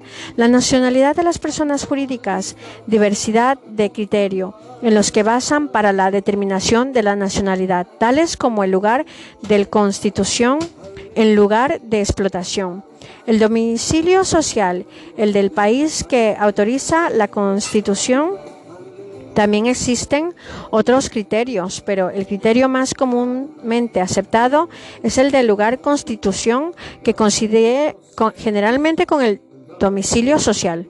La protección de los accionistas de las sociedades, un problema especial en el relativo a si es Estado del cual son nacionales los accionistas de una sociedad que tiene una nacionalidad distinta a la de estos. Puede ejercer el derecho de protección diplomática respecto de un Estado que haya infligido, dando a la sociedad un estudio superficial de la práctica diplomática y de la jurisprudencia arbitral. Nos podría llevar a la conclusión de que la protección diplomática de los accionistas de una sociedad extranjera pudiera estar admitida en la DI. Un estudio más profundo nos pone de manifiesto lo siguiente que las indemnizaciones en beneficio de accionistas se han conseguido normalmente por los estados vencedores en los tratados de paz. Existe jurisprudencia arbitral favorable a reparar los daños causados a socios o accionistas de sociedades extranjeras a petición del Estado nacional distinto al de la sociedad, pero dichos precedentes obedecieron a circunstancias especiales, por lo que no se puede extraer consecuencias a la ligera sobre la protección de accionistas. De lo anterior, no podemos deducir que la protección de accionistas por el Estado Nacional de estos no está admitida en DEI. Hay supuestos en que dicha protección es posible y son fundamentales los siguientes. Cuando los accionistas hayan sido lesionados en sus propios derechos en cuanto a accionistas de una sociedad. En el caso de que la sociedad haya dejado de existir el agotamiento de los recursos internos. Es otra de las condiciones que deben cumplirse para ejercer de la protección diplomática por la vía judicial. Esta regla consiste en que sea utilizados directamente por el individuo, lesionados o en su nombre. Todos los recursos judiciales y administrativos que la legislación del Estado autor del acto origen de la reclamación ponga a disposición de los particulares. Para que se consideren agotados los recursos internos, basta con que se haya sometido la esencia de la demanda y que se haya perseverado tantos lejos como lo permitan las leyes, los procedimientos locales. La regla del agotamiento tiene varias excepciones. Cuando el Estado contra el que se reclama haya renunciado expresamente a que se agoten los recursos internos, cuando no estén previstos en la legislación interna los, los oportunos recursos. Cuando los tribunales internos no tienen competencia para conocer una acción que se intente ante ello, no es necesario recurrir una vez más a los tribunales internos si el resultado debe ser la repetición de una decisión ya dada. Cuando la decisión es tomada por una autoridad gubernamental contra la cual no hay remedios adecuados previstos en la legislación interna, tampoco es necesario esta regla en los casos de retrasos injustificados en la administración de justicia por los tribunales o cuando estos no dicen su sentencia en un plazo razonable. En definitiva, el particular o sus familiares deben agotar los recursos administrativos y judiciales que sean normales y habituales en el Estado que supuestamente ha cometido el ilícito para mantener que los procedimientos internacionales son admisibles, el Estado demanda debe probar la existencia de los recursos que no han sido utilizados. Si el Estado demandó consigue probar su afirmación, será el Estado demandante quien tendrá que demostrar que los recursos alegados habían sido agotados sin tener éxito o en su caso, que no era necesario agotarlos por incurrir en una de las excepciones al ser inaccesibles o ineficaces. La conducta correcta de la persona en cuyo favor se ejerce la protección. Manos limpias es otra de las condiciones de ejerción de la protección diplomática. En Sistensis se trata de precisar si la conducta contraria al derecho interno del Estado contra el que se reclama o al DI de la persona física o jurídica en favor de las que se ejerce la protección diplomática puede influir de alguna manera a los efectos de la realización de la protección y en las consecuencias de esta. Parece indudable que dicha conducta incorrecta pueda estar llamada a ejercer alguna influencia en los tres momentos siguientes. Para que el Estado del cual es nacional le niegue la protección y no ponga en juego los mecanismos que deberían del derecho de protección diplomática, no hay antecedentes que apoyen estas hipótesis.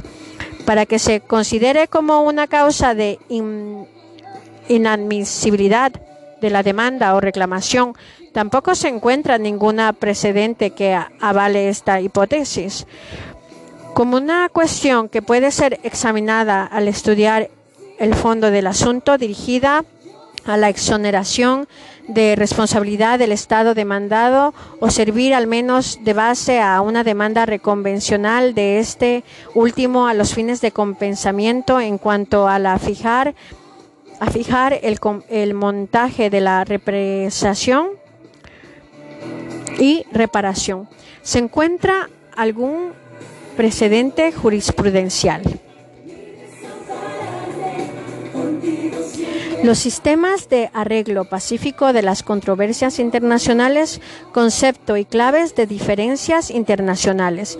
En las relaciones entre Estados y entre sujetos internacionales se presenta frecuentemente situaciones de crisis provocadas por factores económicos, sociales, políticos, territoriales, etc.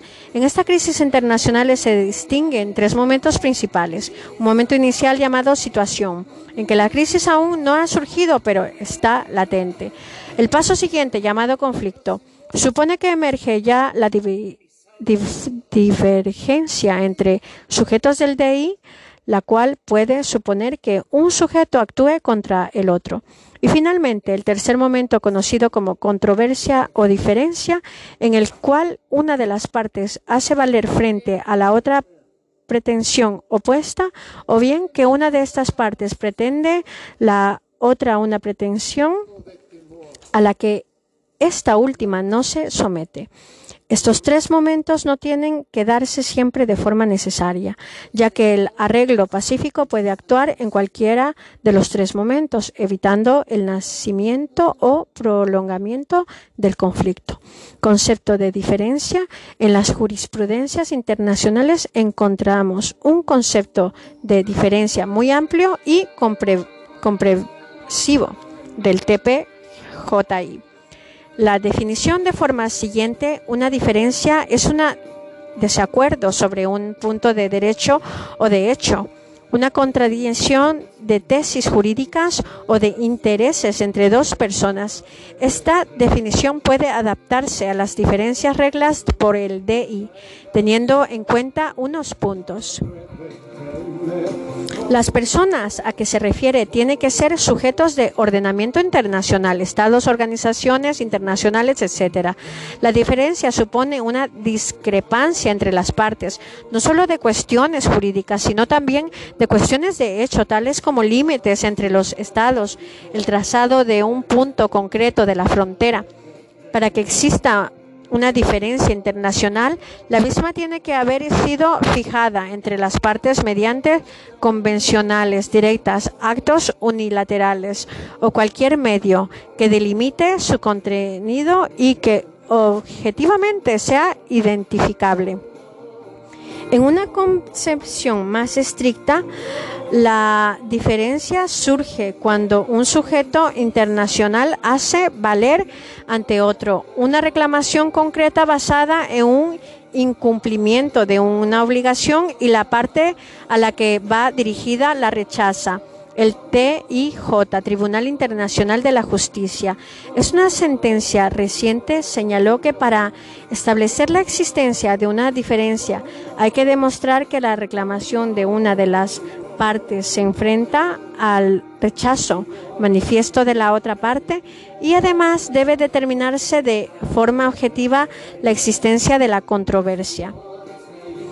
Clases de diferencias. Tradicionalmente la mayoría de la doctrina ha distinguido diferentes jurídicas, las que son susceptibles de ser solucionadas aplicando el derecho vigente, diferencias políticas, las basadas en una pretensión cuya solución requiere una modificación del derecho vigente. Actualmente esta distinción debe ser rechazada ya que toda discrepancia entre estados, salvo casos excepcionales, reúne a las vez un matriz político y una dimensión jurídica.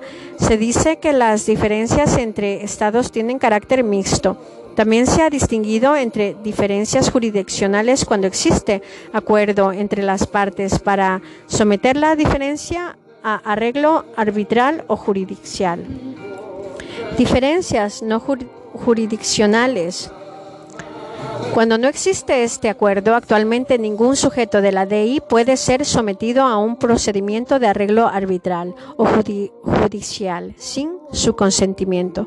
Los medios de solución de diferencias Tradicionalmente se distinguía entre medios de solución pacíficos y medios no pacíficos. La razón es que hasta fecha reciente, el uso de las fuerzas era considerado como medio incluso lícito de arreglo.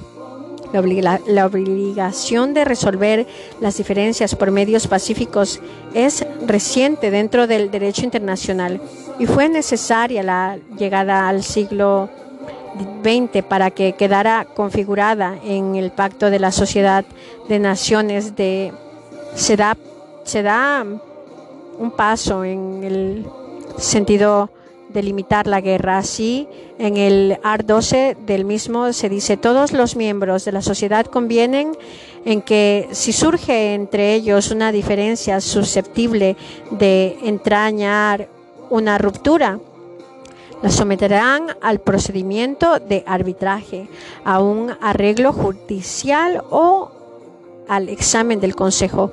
Convienen además que en ningún caso deberán recurrir a la guerra antes de la expiración de un plazo de tres meses, después de la decisión arbitral o judicial o del informe del Consejo. Otra clasificación de los medios de arreglo que es la que sigue. Medios diplomáticos o no jurisdiccionales son aquellos en los que intervienen los órganos normales de las relaciones internacionales, agentes diplomáticos, ministros de asuntos exteriores, etc. Se caracteriza porque no resuelven directamente la diferencia, sino que facilitan la solución mediante el acuerdo entre los estados interesados.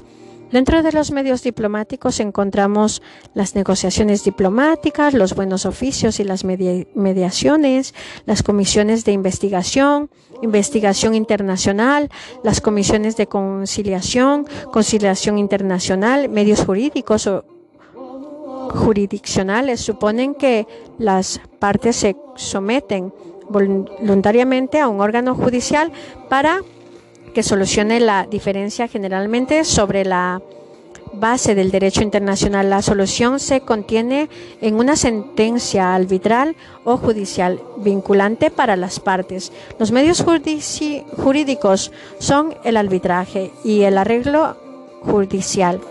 Los sujetos internacionales tienen libertad de elección para solucionar la controversia internacional. Este principio de libre elección de medios es el eje central de la Declaración de Manila sobre el arreglo pacífico de controversias internacionales aprobadas en 1982. Los medios llamados diplomáticos las negociaciones diplomáticas en el método más antiguo y más utilizado para arreglo de diferencias consiste en el entendimiento directo entre las partes para solucionar una diferencia y llegar a un acuerdo sobre la misma. Esta relación directa se lleva a cabo mediante los servicios diplomáticos normales o bien en el seso en el seno de una conferencia internacional. Sus características son inmediatividad, convenciones directas entre las partes, rapidez, no se necesitan formalidades especiales. Puede ser realizado con gran descripción, incluso secreto. Tiene un único límite, obligación de negociar de buena fe. Estas negociaciones se llevan a cabo por los métodos normales de la diplomacia, convenciones directas, intercambio de notas diplomáticas, de propuestas, etc. Y finalizan mediante declaraciones comunes o acuerdos entre las partes. Normalmente las directas están previstas en los tratados de arreglos de diferencias como un medio previo a la vía arbitral o a la judicial. Pueden coexistir con otros medios de arreglos en una misma controversia. Los buenos oficios y la mediación. Ambos métodos consisten en la intervención en el arreglo de las diferencias de un tercer sujeto internacional, Estado u organización internacional o un grupo de ellos. Mediación colectiva, lo que distingue los buenos eh, oficios de la mediación en la función del tercero. En los buenos oficios, el tercero se limita a ser un simple intermediario, sin formular ninguna solución. Solo se intenta poner de acuerdo a las partes mediante una intervención discreta. Ejemplos, la actividad del URSS 1965 para favorecer el arreglo pacífico de la diferencia entre India y Pakistán con relación Cachemira o la de Estados Unidos respecto a los acuerdos de Camp David. Cada vez es más frecuente que el secretario general de las Naciones Unidas o sus representantes presten sus buenos oficios en las diferentes controversias internacionales. En la medición, el tercero, el mediador, interviene proponiendo una solución, la cual las partes no están obligadas a aceptarla. Ejemplos la mediación de Argelia en la controversia entre Estados Unidos e Irán que desembocó a los acuerdos de Argel a la desempeñada por la N. Mandela, antiguo presidente de Sudáfrica, en el conflicto de Burundi en 1999. Tanto los casos de buenos oficios como los de mediación no son muy frecuentes. No obstante, algunas organizaciones, organizaciones como la ONU han utilizado la mediación, pero no siendo la misma organización, la mediadora, sino personas particulares o funciones de la misma. La mediación puede surgir de la iniciativa de una tercera parte que propone interponerse y cuya oferta es aceptada por las partes en controversia. También pueden ser directamente convenidas por las propias partes. La investigación internacional la propuesta de creación de las comisiones de investigación fue una iniciativa rusa en el seno de la Conferencia de la Haya de 1999. La misión de la Comisión de Investigación es la de establecer la materialidad de los hechos ocurridos, origen de la desaveniencia. Existen unas reglas de funcionamiento de las, de las comisiones. La investigación tendrá carácter contradictorio. La comisión puede trasladarse temporalmente a los sitios que crea conveniente como medio de información. Puede solicitar de cualquiera de las partes las explicaciones o informes que consideren convenientes. Las partes se comprometen a procurar a la Comisión todos los medios y facilidades necesarias para que puedan conocer exactamente los hechos. Las deliberaciones serán secretas. El informe de la comisión serán firmados por todos sus miembros y leídos en sesión pública en presencia de las partes. El informe no tiene carácter de sentencia arbitral. Se limita a comprobar los hechos. La creación de la comisión de investigación tiene carácter voluntario. Las comisiones de investigación fueron utilizadas en diversos casos como por la Sociedad de Naciones y más recientemente por la ONU y por el Consejo de Europa, donde se utilizan frecuentemente en el ámbito de la protección de los derechos humanos, como ha ocurrido recientemente con la Comisión de Investigación sobre la Utilización de Armas Químicas en la guerra Irán-Irak en 1987 y 2003, o sobre los crímenes contra la humanidad cometidos en la ex Yugoslavia en 1902 y en Ruanda en 1994. La conciliación internacional puede definirse como la intervención en el arreglo de una diferencia internacional de un órgano sin autoridad política propia que, gozando de la confianza de las partes en litigio, está encargado de proponer una solución que no es obligatoria para las partes. Las misiones de las comisiones de conciliación son triples. Determinación de los puntos de hechos Fijación de los puntos de derecho.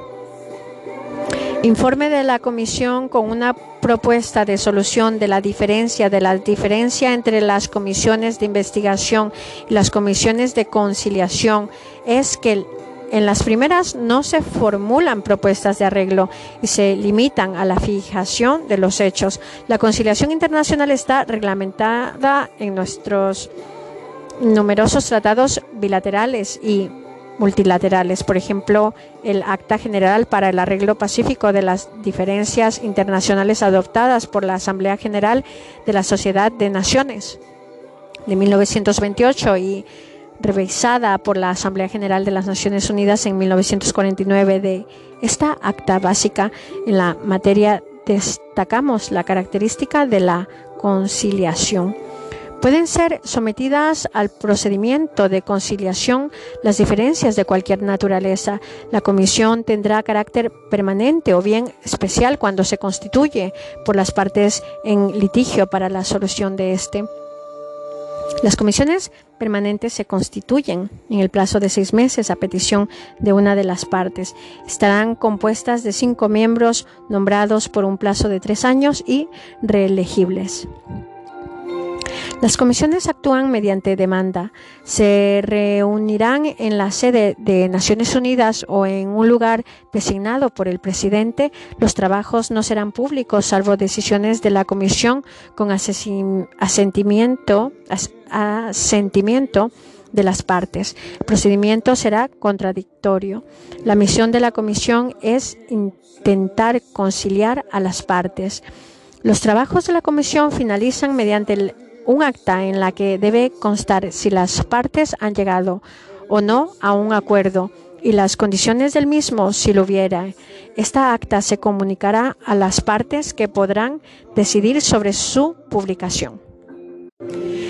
El arbitraje internacional, ideas generales. Una controversia jurídica entre sujetos internacionales puede ser sometida por estos a un tercero independiente para que adopte, después de un procedimiento contradictorio, una decisión fundada en derechos obligatoria para las partes por la que se ponga fin a la misma Estaremos en estos casos ante los denominados medios jurídicos de solución pacífica de diferencia, que son dos, el arbitraje internacional y el arreglo judicial.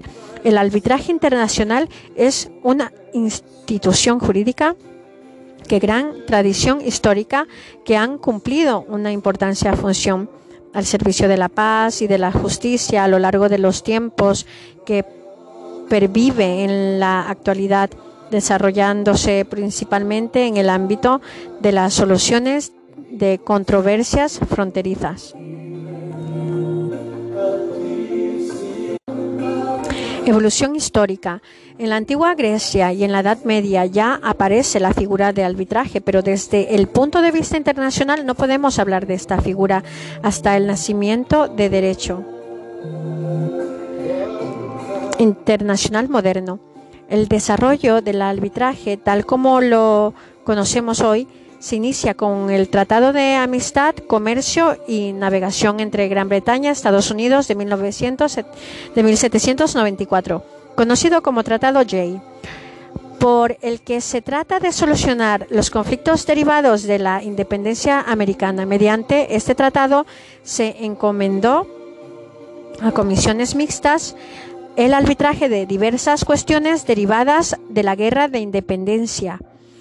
Otro momento importante para la historia del arbitraje fue el llamado asunto de Alabama entre Estados Unidos y Gran Bretaña, cuya sentencia se pronuncia en 1872. Aquí se decidieron las reclamaciones formuladas por los Estados Unidos contra Gran, Bretaña por daños derivados por la violación de segundo estado de las obligaciones como estado neutral durante la guerra de secesión, siendo el primer caso en el que constituyó un verdadero tribunal arbitral internacional como mayoría de jueces de terceros estados y se aplicó un procedimiento netamente judicial. La primera conferencia de la paz de la Haya aprobó en 1899 una convención sobre el arreglo pacífico de controversias en la que se dedicaba todo un título al arbitraje. En la segunda conferencia de la paz de la Haya de 1907 se revisó la convención de 1899, el convenio de la Haya de 1907 que todavía está en vigor para más de 50 estados. De estas conferencias surge la Corte Permanente de Arbitraje, CPA Nacida en el año 1999, la CPA fue producto de la primera conferencia de la paz de La Haya.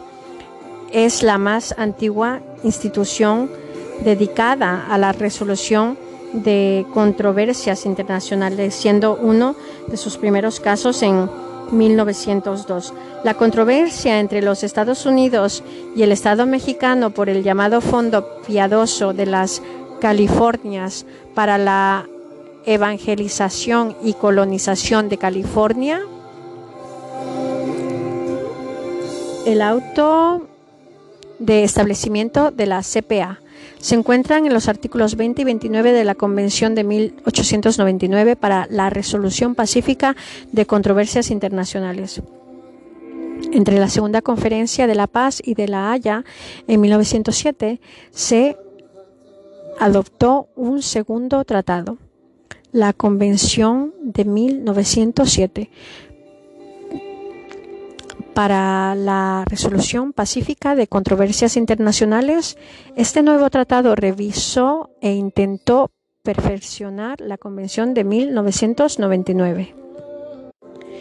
Tras un periodo de poca actividad entre 1946 y 1980, la CPA vio incrementada su importancia, actividad en el contexto judicial debido al rol específico que cumple la CPA en todos los arbitrajes llevados a cabo bajo el reglamento de arbitraje de la CNUDMI desde 1976, la creación de las grandes organizaciones internacionales y del antiguo Tribunal Permanente de Justicia Internacional y del actual Tribunal Internacional de Justicia. No ha puesto la desaparición de arbitraje. Tanto el Pacto de la Sociedad de Naciones como la Carta de Naciones Unidas hacen referencia expresa o tácitamente al arbitraje como medio de arreglo de diferencias. Aunque la historia del arbitraje muestre un paulatino descenso en su actualización, esta tendencia se ha atenuado los últimos tiempos, así por ejemplo, ocupa el lugar importante entre los medios de solución de diferencia en la Convención de las Naciones Unidas sobre el Derecho del Mar de 1982 o en los convenios de 1969, 1986 sobre el derecho de los tratados. Además, hay que destacar que figura la cláusula arbitral en numerosos tratados bilaterales. También se están desarrollando en los últimos tiempos en el ámbito de las relaciones comerciales internacionales los llamados arbitrajes transnacionales para la solución de diferencias relativas a las intervenciones que pueden surgir en las relaciones entre personas internacionales y particulares. Finalmente, citar como otro ejemplo de esta evolución el establecimiento de un tribunal arbitral especial de reclamación Irán-Estados Unidos, fruto de los acuerdos de Argel de 1981. Este tribunal está formado por tres salas cuyos miembros son elegidos, tres por Irán, tres por Estados Unidos y los tres restantes por los seis ya elegidos. Concepto y carácter. El arbitraje es un medio de solución de las diferencias entre sujetos internacionales en el que interviene un tercero independiente órgano unipersonal o colegiado, al que las partes de mutuo acuerdo han investido de la facultad de adoptar después de un procedimiento contradictorio una decisión basada en derecho jurídicamente obligatoria para las mismas caracteres principales del arbitraje. El consentimiento de los, de, los estados, sin el cual no es posible someter una controversia al arbitraje. En los primeros años de 1980, la CPA ayudó en el trabajo de la Tribunal de Reclamo de Irán, Estados Unidos. El TIJ respecto a la competencia rationate materiae es competente en vía consultiva solo para pronunciarse sobre cualquier cuestión jurídica según los art. 65 de su estatuto y 96 de la Carta quedan fuera las cuestiones políticas y de hecho el dictamen puede versar sobre una cuestión concreta o bien sobre una fórmula en términos abstractos. La competencia del tribunal para pronunciarse sobre su propia competencia, el TIJ tiene la facultad de decir sobre su propia competencia su estatuto en el art. 36. Lo dice en términos nada equívocos. En caso de disputa en cuanto a si la Corte tiene o no jurisdicción, la Corte decidirá. El fundamento de este derecho viene dado en razón de su carácter de órgano judicial. El tribunal es dueño de su propia competencia, el ámbito de su actividad consultiva, lo mismo que es su actividad contenciosa, como acertadamente se ha dicho. Falto de este derecho, la competencia del tribunal sería puramente potestativa. Se trata de un derecho hoy indiscutible los sistemas de arreglo pacífico de las controversias internacionales, la solución de controversias y las organizaciones internacionales. La multiplicación de las organizaciones internacionales ha tenido el ámbito de la solución de diferencias. Una significa dual. Si por una parte se ha producido una ampliación y una diversificación de las oportunidades de vías de arreglo por la otra de facilitando un incremento de las diferencias internacionales como consecuencia inevitable de la intensificación de la vida de relación ingerente a la cooperación organizada y de la concurrencia entre las propias organizaciones internacionales, la irrupción en escena de una creciente multitud de organizaciones ha venido a enriquecer la morfología de los medios de solución, introduciendo medios nuevos y también adaptaciones de los persistentes, pero también eh, propicia la aparición de nuevos problemas, diferencia sus susceptibles de solución en las organizaciones internacionales de noción jurídica de diferencia puede resultar sensiblemente diferente según el instrumento internacional considerado. Esto es particularmente cierto en el caso de los tratados constitutivos de organizaciones internacionales. En cuanto a los sujetos parte en la diferencia, las organizaciones presentan dos particularidades de evidente, evidente interés. En primer lugar, la posibilidad de solución no queda reservada a las diferencias entre los solos Estados miembros y así cabe la posibilidad de la comparecencia de un Estado no miembro mediante el expediente de la autorización al efecto de un órgano de la organización. En segundo lugar, la estructura de las organizaciones les permite tratar diferencias multilaterales en que se oponen las pretensiones de tres o más estados e intentar acomodar los intereses en presencia en el resto del tratado constitutivo.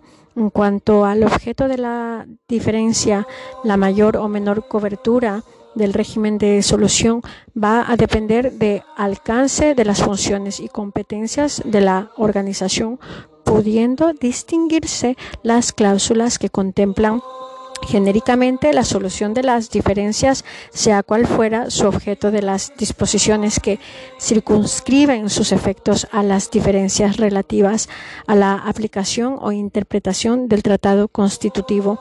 Las organizaciones internacionales disponen de instrumentos eficaces para zanjar las diferencias relativas al cambio pacífico del derecho y en concreto del tratado instituyente a través de previsiones para su enmienda o revisión que con frecuencia compartan una relajación de la exigencia del consentimiento de todos los estados partes. La adaptación de los medios de soluciones tradicionales La práctica de las organizaciones internacionales han dado acogida a los medios tradicionales de solución de diferencias, pero practicando adaptaciones que están dirigidas a potenciar la acción de interés de la propia organización. Antes, adaptaciones se proyectan bien sobre los medios diplomáticos, bien sobre los medios jurisdiccionales. En ambos supuestos, la organización facilita la solución de diferencias. La adaptación de los medios diplomáticos, las organizaciones intergubernamentales proporcionan foros para los contactos entre las partes en una diferencia para la discusión de este por los Estados miembros. Los debates celebrados en el seno de la organización pueden constituir negociaciones, condiciones y límites. Las represalias deben acomodarse a ciertas condiciones de ejercicio.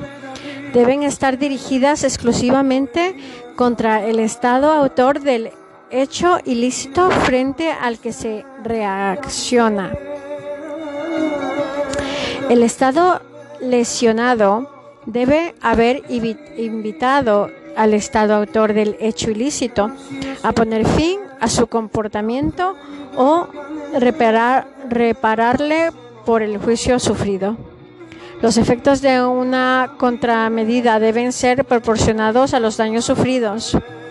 La contramedida debe tener por fin incitar al Estado autor del ilícito a ejecutar las obligaciones que le incumben en derecho internacional y por la medida deben ser reversibles.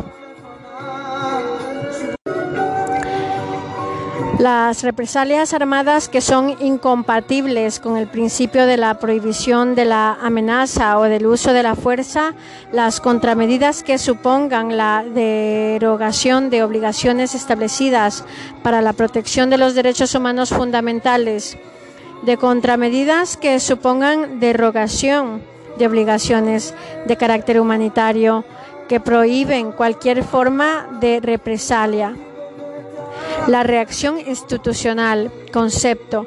La reacción institucional cubre las medidas de presión adoptadas por una organización internacional en el marco de sus competencias con objeto a restaurar el respeto del derecho o el cumplimiento de reglas no obligatorias emanadas de la propia organización la reacción institucional presenta tres grandes vertientes, la sanción social, el poder disciplinario, el poder de coerción.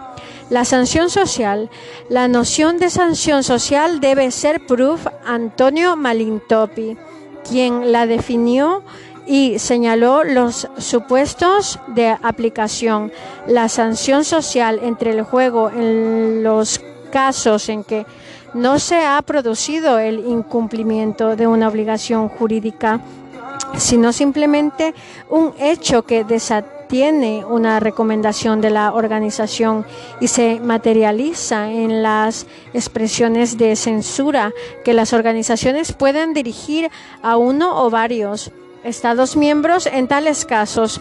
Su fundamento se encuentra en el carácter colectivo que representan las recomendaciones de las organizaciones internacionales, que suponen sociológicamente la existencia de un grupo social capaz de reaccionar frente a la conducta social, asocial de sus miembros. El poder disciplinario, según Ruizie, el poder disciplinario de las organizaciones alcanza no solo a sus funcionarios, sino también a los Estados miembros, conduciendo a tres tipos de medidas.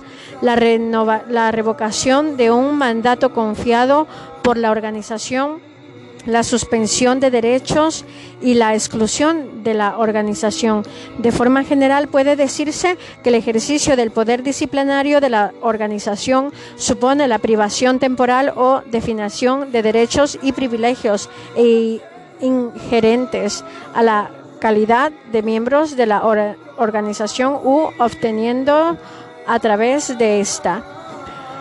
La suspensión de derechos puede tener un alcance total o parcial, mientras que la exclusión puede revestir la forma de retirada forzosa o la de expulsión. Estas medidas se encuentran previstas en los tratados constitutivos de las organizaciones internacionales, pero solo se utilizan en casos extremos. El poder de coerción la, la, adopción de medidas coactivas por una organización en defender el derecho puede revestir diferentes modalidades como el aislamiento del Estado infractor, ruptura colectiva de relaciones diplomáticas, interrupción de las comunicaciones, la imposición de sanciones económicas, cese de las exportaciones de productos necesarios en este Estado o incluso el recurso a la Fuerza Armada. Estas medidas pueden ser aplicadas directamente por la organización, bien por Estados miembros según las los casos. La única organización que posee repertorio completo de medidas coactivas es la Organización de Naciones Unidas. Pero estas medidas están disponibles para reaccionar en caso de amenaza contra la paz, quebrantamiento de la paz o actos de agresión y no frente a cualquier hecho ilícito. La Carta habilita al Consejo de Seguridad en el supuesto de que ante el hecho ilícito haya recaído sentencia condenaria del Tribunal Internacional de Justicia y si la ejecución forzosa del fallo se presenta aleatoria, el Consejo solo actuará si lo cree necesario. Arno 24 de la Carta de Naciones Unidas. Otras organizaciones se han visto atribuir poderes para adoptar alguna de las medidas anteriormente señaladas, aunque no desde luego las que suponen el uso de las Fuerzas Armadas.